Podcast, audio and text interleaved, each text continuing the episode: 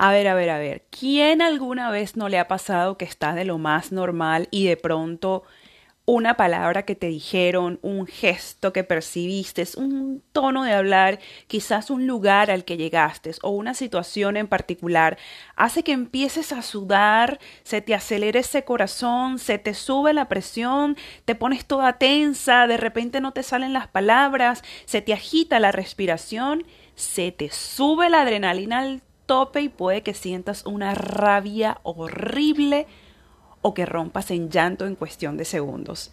Y después que todo esto pasa en cuestión de segundos, te quedas con una confusión diciéndote, ya va, no sé qué me pasó. Y te preguntas, ¿por qué reaccioné así si esto no era para tanto? En este episodio te hablaré de los disparadores emocionales y cómo estos pueden afectar tu vida sin que te des cuenta.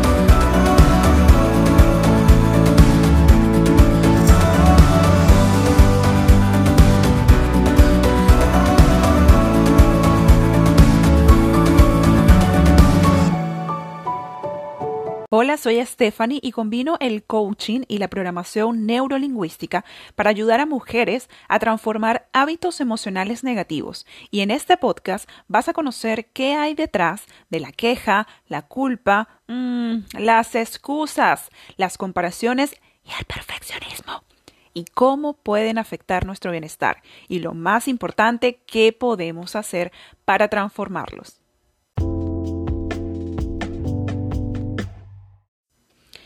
Hola, hola y bienvenida a este nuevo episodio donde te voy a estar hablando del paso 1 y el elemento básico para comprender nuestros hábitos emocionales y se trata nada más y nada menos que los disparadores emocionales. Sí, señor, porque justo son ellos quienes activan nuestros comportamientos en determinados momentos.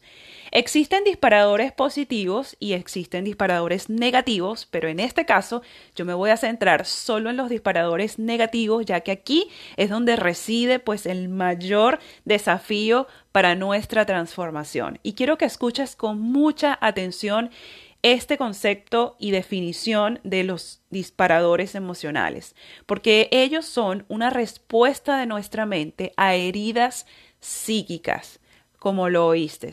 Heridas psíquicas, anótalo y subráyalo. Estas heridas psíquicas se van acumulando en nuestra mente de vivencias del pasado que nuestra mente no ha dado por concluidas y que se viven como una amenaza que está allí, latente. Esto hace que nuestros mecanismos de defensa se disparen sin control en momentos inadecuados y con personas que poco o nada tienen que ver con estas experiencias anteriores. Incluso puede que experimentemos esa sensación de culpa, de arrepentimiento después que esta reacción desaparece y que busquemos alguna justificación en medio de la confusión y de la incertidumbre que este tipo de reacciones puede desatar. Y para que lo veamos un poco más claro, te voy a contar la historia de Valentina.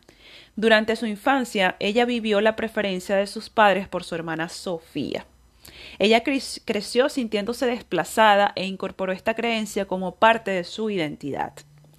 Valentina en su etapa adulta se dedica a la docencia y en el primer día de clase, durante la presentación con el nuevo grupo, aparece una compañerita que se había ausentado por problemas de salud y al verla sus compañeritos salen en avalancha a recibirla, se paran y corren de sus asientos y ante esta situación Valentina perdió los estribos.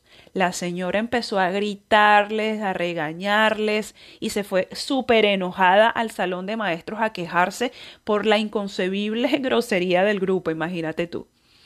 Además, no solo esto, sino que se resintió contra varios de estos alumnos y buscó la manera de plasmarlo en las calificaciones, porque se sintió desplazada aun y cuando la intención del alumnado nada tenía que ver con hacerla sentir a ella de esta manera. Todas estas series de reacciones pueden desencadenar un sinnúmero de problemas y malos entendidos. E incluso esta situación y esta reacción de Valentina de, de, gritarles y de regañarlos pudo estimular disparadores emocionales en los mismos estudiantes al haber sido tratados de esta manera y, es aquí donde se ve cómo los disparadores emocionales muchas veces pueden funcionar en cadena como un efecto dominó. Aquí se pone en evidencia cómo la reacción del grupo pues detonó una herida evidentemente de rechazo de Valentina al sentirse desplazada, lo que generó toda esta explosión de rabia, cuando en realidad esto no tiene absolutamente nada que ver con lo que ella vivió con sus padres y su hermana durante su infancia. Lo cierto es que todos nosotros tenemos situaciones no resueltas de nuestra historia de vida, que se produjeron quizás en la infancia o en la adolescencia, ya sea por situaciones en las que nos, nos sentimos menospreciados, abandonados, rechazados e incluso abusados.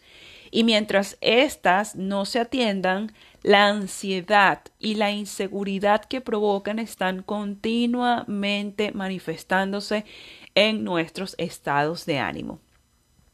Las emociones que están reprimidas detrás de estas heridas psíquicas pueden liberarse en cualquier momento de forma súbita a través de explosiones de odio, de ira, de celos, de envidia, de pánico y de llanto.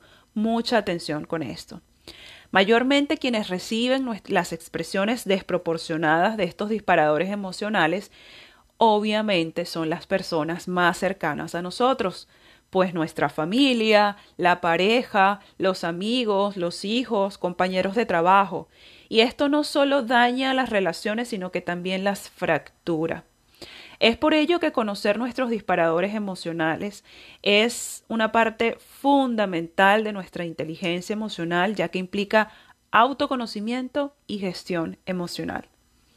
En estos días compartí en mi cuenta de Instagram arroba soy Coach un post con la siguiente frase que siento que es demasiado poderosa.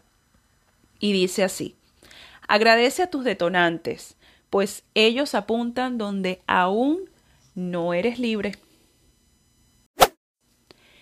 Espero haber podido darte una idea más clara de los disparadores o detonantes emocionales como también se le conoce, ya que son sin duda una pieza fundamental en procesos de cambios de hábitos.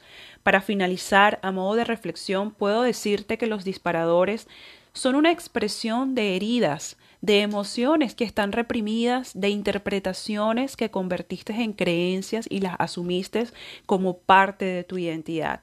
En realidad son una gran oportunidad de sanar esa parte de ti, una invitación a conocerte mejor y a reconciliarte contigo y de saberte que por sobre todo eres un ser valioso.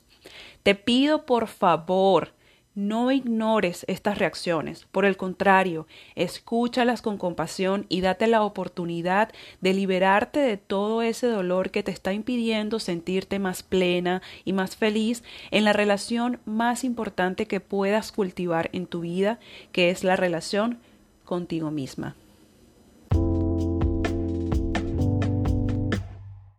Gracias por escuchar este episodio. Acompáñame en este podcast dándole a seguir. También me puedes encontrar en Instagram como arroba soy Coach. Y epa, recuerda, los buenos hábitos son la clave de todo éxito. Chao, chao.